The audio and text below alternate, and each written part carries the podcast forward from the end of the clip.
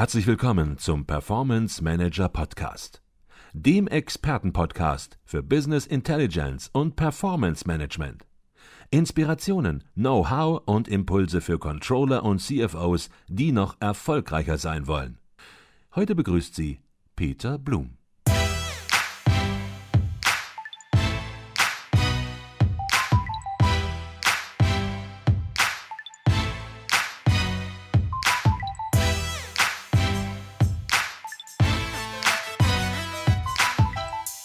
Lass uns mal aus dem Grundsätzlichen, mhm. wo wir jetzt gestartet haben, ein bisschen ins Konkrete gehen. Ja.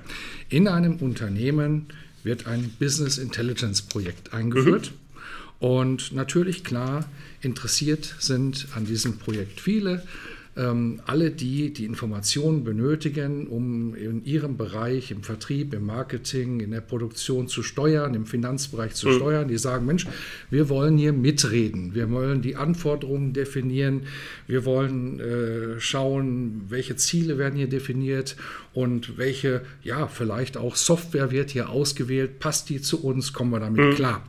Und häufig wird dann ein Projektteam zusammengestellt.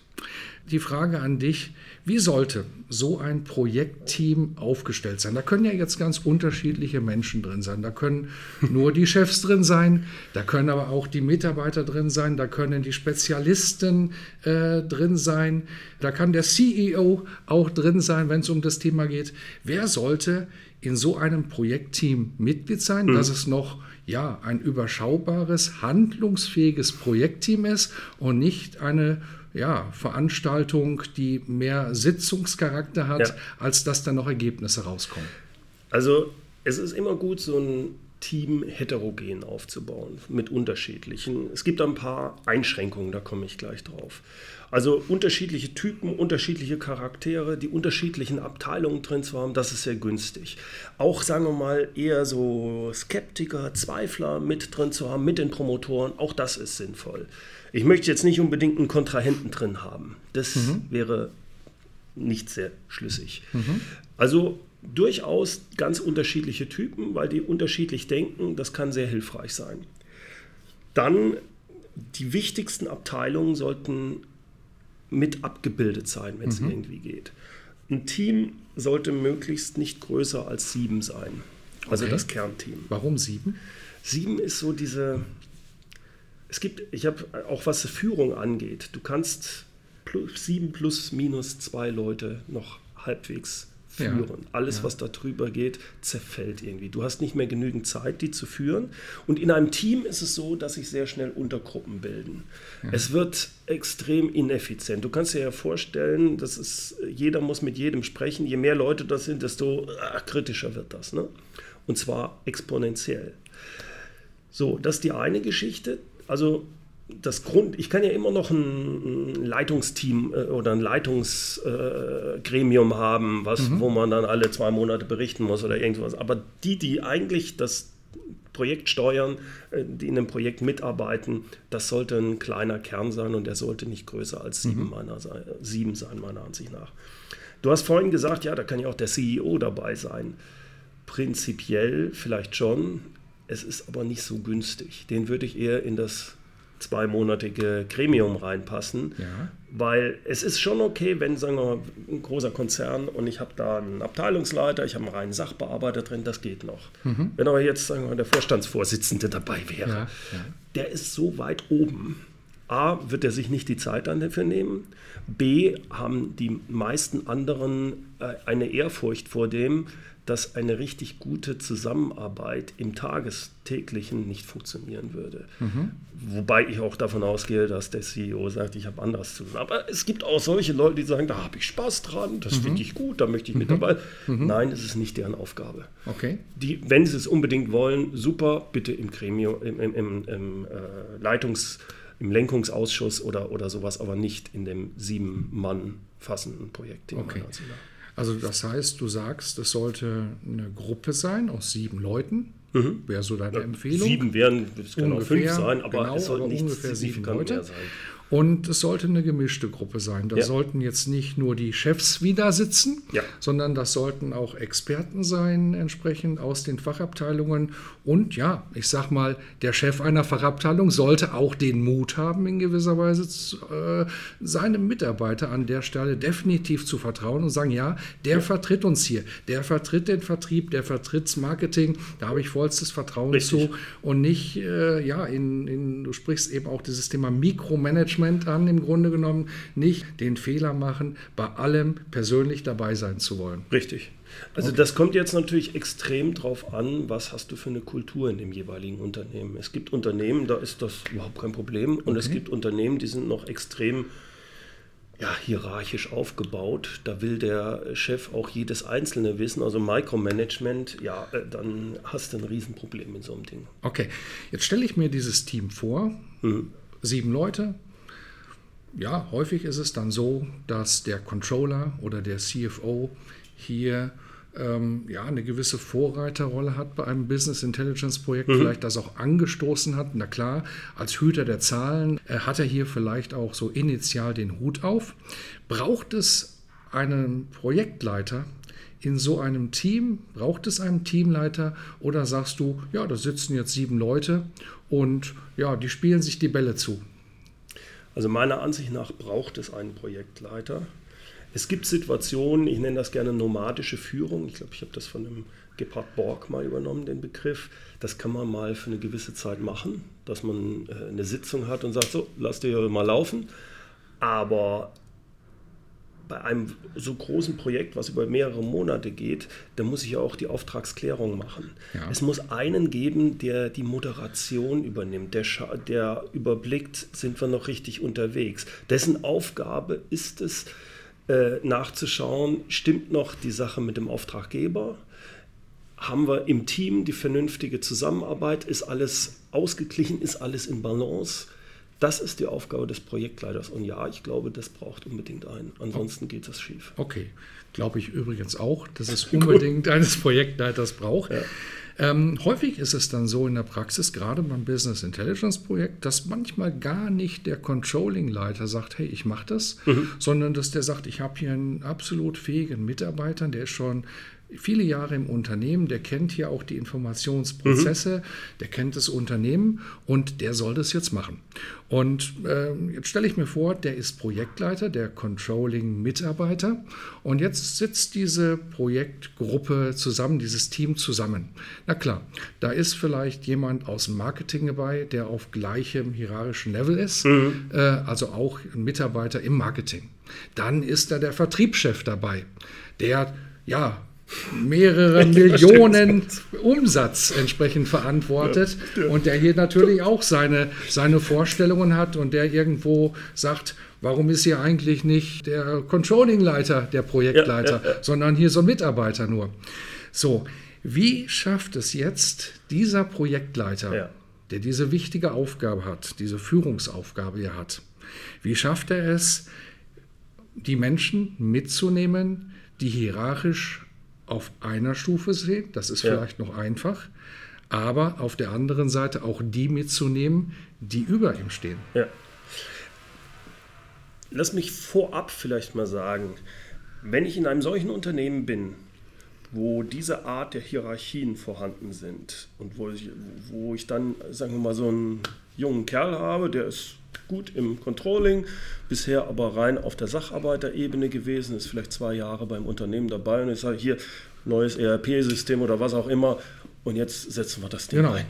Es geht um zig Millionen. Ja. Es geht richtig um eine wichtige Geschichte. Äh, da tue ich dem Jungen keinen Gefallen, wenn ich ihn an diese Position stelle. Und okay. ich will auch genau sagen, warum. Gerade da, für diese Position als Projektleiter, brauche ich jemanden mit Erfahrung. Der muss nicht unbedingt die hohe äh, Position haben. Der muss nicht Hauptabteilungsleiter sein, aber der muss Menschenerfahrung haben. Mhm. So ein Projekt zu leiten ist viel, viel herausfordernder als eine Abteilung zu leiten. Mhm.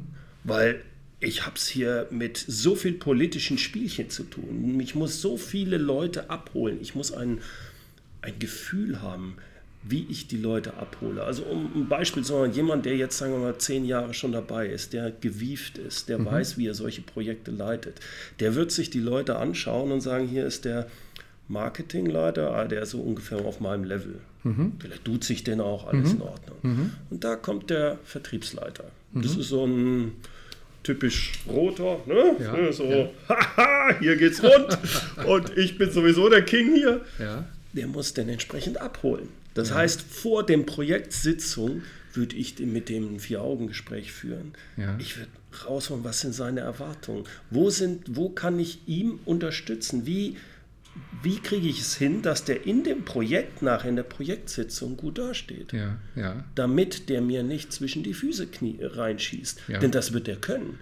Wenn ich das nicht mache, bin ich tot, ist mein Projekt tot. Und deswegen sage ich, es ist ähm, in den meisten Fällen sicherlich die falsche Entscheidung, als Projektleiter einen ähm, da reinzusetzen, der gerade mal zwei Jahre beim Unternehmen ist, der ganz jung von der Uni kommt, das ist eine fatale Fehlentscheidung, ich würde sagen in 99 Prozent der Fälle.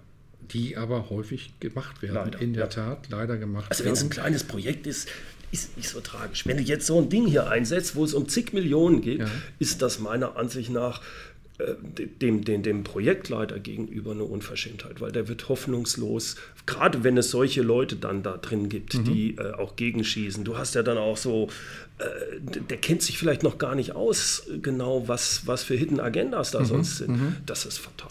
Okay, du sagst, bei der Auswahl des Projektleiters wirklich Obacht, genau überlegen, ja. wer soll das machen. Vielleicht ist das auch eine Führungsaufgabe, vielleicht ist das eine Aufgabe das des CEOs entsprechend, hier zu sagen, ich habe hier ein Projekt, das ist wichtig, das liefert Steuerungsinformationen ja. für das Unternehmen. Wer ist hier Projektleiter? Das, ist das nicht einfach dem Spiel der Kräfte überlassen, Absolut. wer hat gerade Zeit, sondern hier wirklich da genau hinzugucken und zu sagen, ja. wer macht das, wer hat das Standing, wer hat auch die persönliche Kraft ja. an der Stelle, entsprechend diese Aufgabe wirklich wahrzunehmen. Weil der muss auch wirklich mal äh, ja, ein paar Sachen aushalten können. Auch nicht nur gegenüber den eigenen im Projekt, sondern auch gegen oben. Mhm. Wenn die sagen, ja, wir müssen das jetzt mal einführen, das muss schneller gehen hier ja. und ja, Moment, wir haben hier die, ja, jetzt machen Sie mal. Mhm. Wo der mhm. dann sagt, nein, ich mache jetzt nicht, ich will hier eine ganz klare Aus, sonst mhm. geht das Projekt schief. Dieses Standing zu haben, wenn ich gerade mal zwei Jahre im Laden dabei bin und gerade von der Hochschule komme, das werden die wenigsten können. Okay. Angenommen, unser Unternehmen hat alles richtig gemacht mhm. und der Controlling-Leiter, der die Erfahrung hat und auch die Kraft hat, mhm. der ist nun Projektleiter. Mhm. Und ich bleibe bei deinem Vertriebsleiter, ja. der setzt da rein, der sagt, ich bin eine ganz wichtige Person im Unternehmen, vielleicht sogar ein bisschen wichtiger als hier dieser Controlling-Leiter, der nur die Zahlen. Vertrieb ist immer wichtiger. genau, Vertrieb ist immer wichtiger, sozusagen. Ähm, der hier auch vielleicht seine Wichtigkeit und seine Stärke in Anführungsstrichen in so einem Projektteam natürlich unterbringen will. Mhm. Sowas führt schnell zu Spannungen, sowas führt schnell zu Konflikten, sowas führt schnell dazu, dass einer die Richtung vorgeben möchte und dass sich dann mhm. zwei ja, in einem Projektteam voreinander sozusagen vorführen und die restlichen fünf dieses Projektteams gucken, ja, ich will nicht sagen amüsiert, vielleicht auch eher verwirrt mhm. entsprechend zu. Was würdest du jetzt diesem Controlling-Leiter raten, ähm, wenn er Kollegen auf gleichem hierarchischen Level im mhm. Unternehmen dort in diesem Projektteam sitzen hat, die natürlich auch ihr Standing haben, die auch ihre Kraft haben ja, an der ja. Stelle, ähm, da kommt es automatisch, denke ich mal, zu Konflikt. Da gibt es gar, kein, gar kein Drumherum, das wird passieren. Was ja. würdest du dem jetzt raten? Wie soll er in so einer Situation, wenn sich Dinge da vielleicht auch schon ganz am Anfang zuspitzen, wie soll er da reagieren? Gibt es da überhaupt äh, gewisse Grundregeln? Also ich, ich denke, es gibt ein paar ganz klare Sachen. Das erste für mich ist, dass er, wenn er sowieso sieht, okay, da sind zwei Typen, die sind sehr unterschiedlich und die hole ich vorher ab. Ja. Das heißt, bevor das eigentliche Kick-Off-Meeting oder sowas ist, habe ich klare Gespräche mit denen und wir klären ganz klar, wer hat welche Rollen, wer hat welche Befugnisse, mhm. was sind unsere Ziele, was sind dessen Erwartungen. All diese Sachen, die klären wir ab, mhm. bevor wir quasi in den Ring gehen. Also vorher. Vorher wird das gemacht, okay. ja. Wenn ich das nicht vorher mache, wenn ich das in der Sitzung mache, äh, dann verlieren die Leute unter Umständen ihr Gesicht. Das ja. sollte ich nicht machen. Ich sollte ja. das also vorher. Und danach in diesen Sitzungen bin ich der Moderator. Ja. Das heißt, es ist meine Aufgabe, ich habe vorher ganz klar die Regeln, wie wir miteinander umgehen, wie wir miteinander äh, kommunizieren, äh, gesagt. Und sobald es da dann Sachen gibt, dass der eine den anderen angreift oder es redet einer zu lange, dann muss ich eingreifen. Ich mhm. halte mich sonst zurück.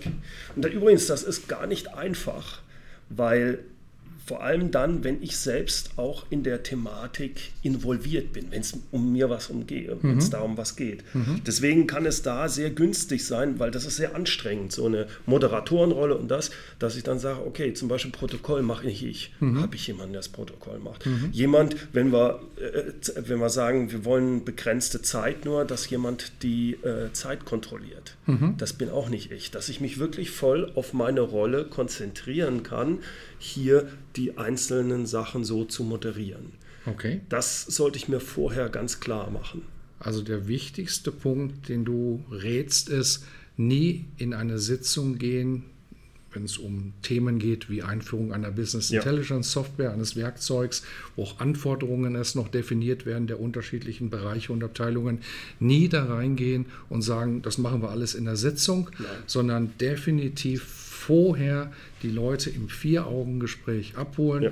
und dann, ja, wie du es gesagt hast, die Moderationsrolle ähm, stärker wahrnehmen und eine ganze Menge mögliche Konflikte, die auftreten könnten, schon vorher ja, besprechen, bereinigen oder vielleicht zumindest vorher schon erkennen ja um sich Gedanken zu machen, wie man damit in der Sitzung dann umgeht, Richtig. in so einer Besprechung. Und auch die Sitzung selbst, das ist eine ganz, das ist, gilt für alle Sitzungen, da gilt es aber nochmal viel wichtiger, es gibt eine klare Agenda. Ja. Es gibt einen klaren Anfangstermin und es gibt einen Endtermin.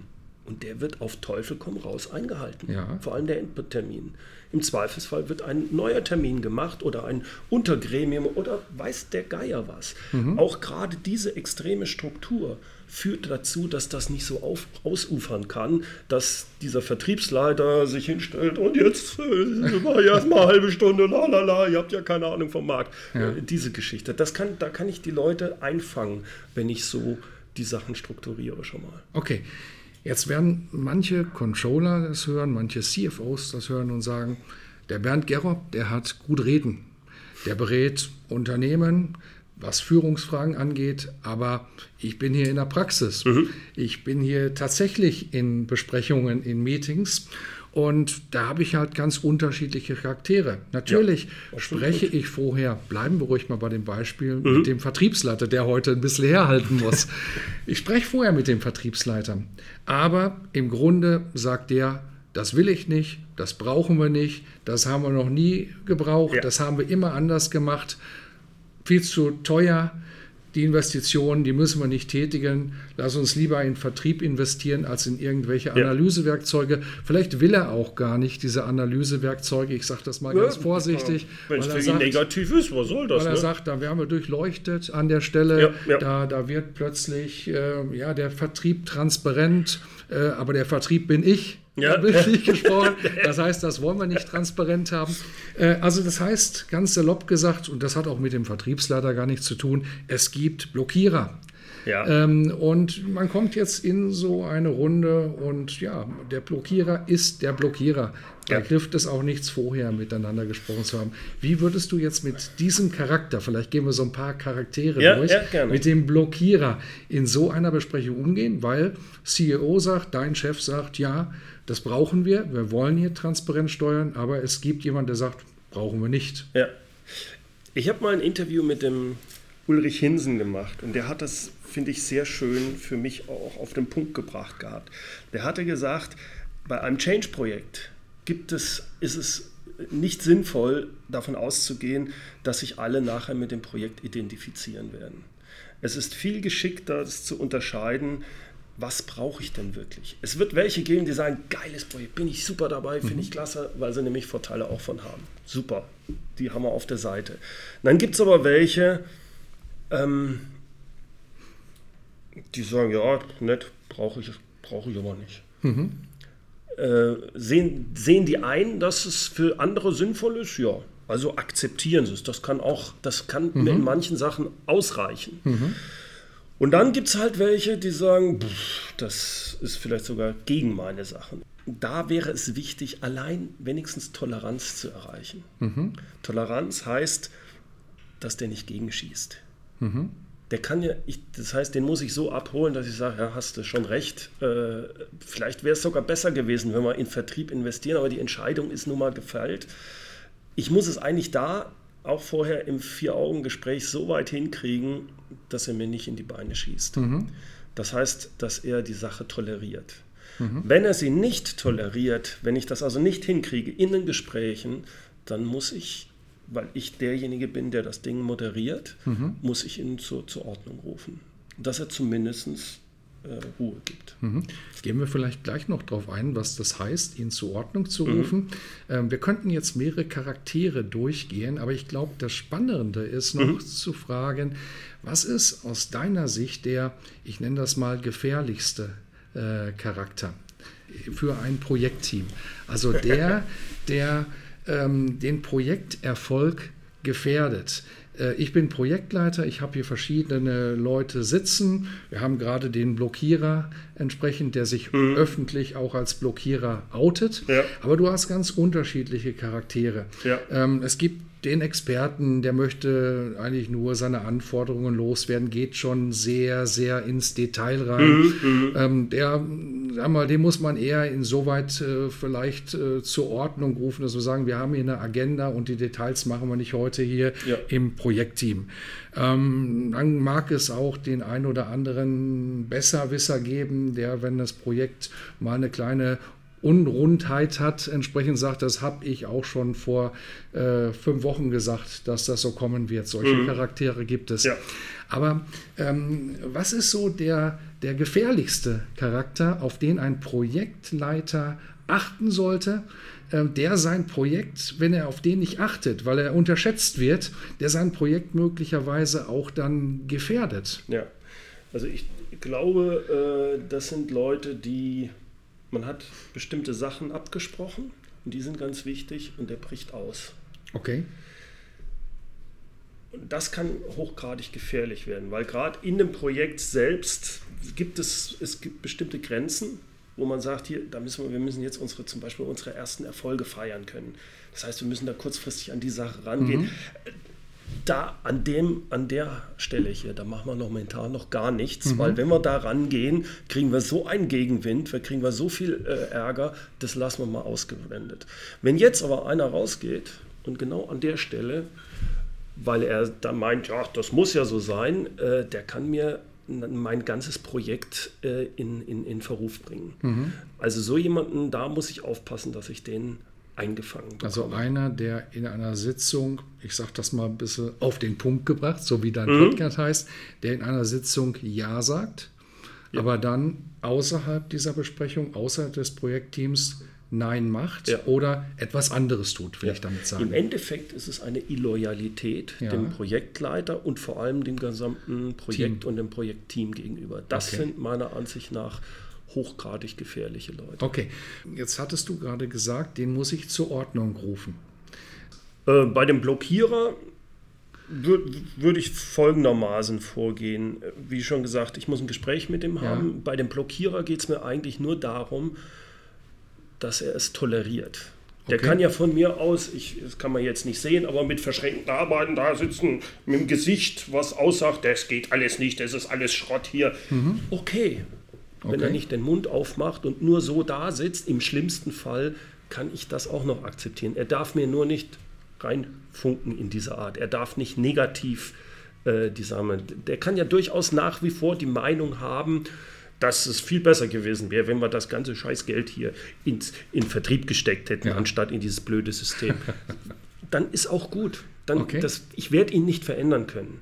Okay. Ich muss es nur hinkriegen, dass er nicht gegenschießt. Wenn er gegenschießt, Dann ist, er das der ähnlich zweite von- Typ. Dann ist es. Dann, dann ja. geht es in eine Richtung, dass ich wirklich eskalieren muss. Okay. Wie sieht Eskalation aus deiner Sicht dann auf eine richtige Art und Weise aus? eskalieren in dieser Weise, äh, wenn es, es kommt jetzt darauf an, was vorgefallen ist, sagen wir mal, er hat wirklich jetzt etwas gemacht, wo wir eigentlich das anders abgesprochen haben, dann würde ich erstmal ein Gespräch unter vier Augen führen und sagen, pass mal auf, so geht das nicht. Du hast dich so und so verhalten und ich würde dann eine Konsequenz androhen. Okay. Also ich mache mir, das ist nicht nur bei den Sachen, sondern prinzipiell bei den Sachen, verschiedene Eskalationsstufen überlege ich mir. Bis hin dazu, jetzt in so einem Fall, wenn ich kann den ja selbst nicht rausschmeißen, aber ich kann eskalieren nach oben. Dass ich dann sage, dann müssen wir zum CEO gehen. Okay. Also das, was hier ist, so mache ich das nicht weiter. Sollte das nicht aufhören, musst du leider aus dem Projekt raus. Dann müssen wir Okay. jemand anderen und das werde ich auch mit dem CEO besprechen. Mhm. Ich will das momentan noch nicht. Äh, Das ist nur die, wenn du das, wenn das nochmal passiert, dann Mhm. werd, bleibt mir nichts anderes übrig, als das zu machen. Ich weiß, dass du das nicht willst, ich will es nicht. Lass uns jetzt wieder normal zusammenarbeiten. Okay. Gehen wir davon aus, dass der Projektleiter, dass der Controlling-Chef Mhm. die Rückendeckung des CFOs, CEOs hat, Entschuldigung, wenn er die nicht hat, Ja. hätte er das Projekt nicht annehmen dürfen in der Okay. Richtung. Das ist eine Katastrophe. Dann- beziehungsweise dann natürlich auch im Grunde genommen, wenn er die nicht hat oder an der Stelle im Grunde genommen ja die Unterstützung dann auch nicht bekommt an Mhm. der Stelle, dann stellen sich wahrscheinlich ganz grundsätzliche Fragen, die Richtig. wir hier gar nicht mehr erläutern Ja, doch, können. die, können, äh, die Stelle. gehören schon dazu, Ja. weil er dann sagen kann, äh, ich habe hier die Aufgabe, dieses Projekt mit dem Ziel zu Ende zu bringen, Okay. mit dem Budget. Okay. Wenn ich solche Gegenwind bekomme Ja. und keine Unterstützung von dir, lieber CEO, dass du mal ein Machtwort sagst oder dass du mir den Rücken stärkst, dann kann ich das nicht erreichen. Dann muss ich das Projekt wieder abgeben, weil dann wird es nicht funktionieren. Okay. Wir fahren es gegen die Wand, wenn du es so weitermachst. Das heißt, so konsequent muss er dann sein. Er muss das Projekt abgeben. Er sollte nicht weiterfahren, weil du sagst, an der Stelle hat es dann auch keinen Sinn mehr. Wenn es so eskaliert ist, ja. Und wenn dann der CEO nicht auch den zum Beispiel sitzt, nehmen wir mal an, der Vertriebs, wir, wir lieben ja Vertrieb, also nehmen wir an, den, der Vertriebsmann, der äh, schießt so gegen, Ja. dann muss der Vertriebsmann aus diesem Projekt rausgenommen Ja. werden und muss ein anderer rein. Okay. Äh, das, wie man das jetzt im Einzelnen macht, da gibt es verschiedene Stufen dann, aber wichtig ist, dass der, der äh, Projektleiter merkt in einem solchen Fall, ich muss jetzt hier äh, konsequent sein. Darum geht es eigentlich. Und die Konsequenz geht bis dahin, im schlimmsten Fall, dass ich mit meinem Auftraggeber, das ist meistens der CEO, sage, ich kriege das Projekt so nicht umgesetzt, kannst mich hier rausschmeißen, aber so wird es nicht gehen. Wenn ich jetzt so weitermache, ist alle, alle Ampeln sind rot, das Ding läuft gegen die Wand. Okay. Sagen wir noch was Versöhnliches zum Vertrieb. Ich habe gelesen in einem, äh, von dir, dass du Ja. auf der anderen Seite auch gesagt hast, der Vertrieb ist die Seele des Unternehmens. Absolut. Also wir haben den als Beispiel heute genommen, aber wir meinen eigentlich was ganz auch, anderes. Wir könnten auch den Entwicklungsleiter nehmen oder den Produktionsleiter. Richtig. Okay, nur Aber der Vertrieb, der kann es ab. Aber der Vertrieb- der kennt das. kann es ab.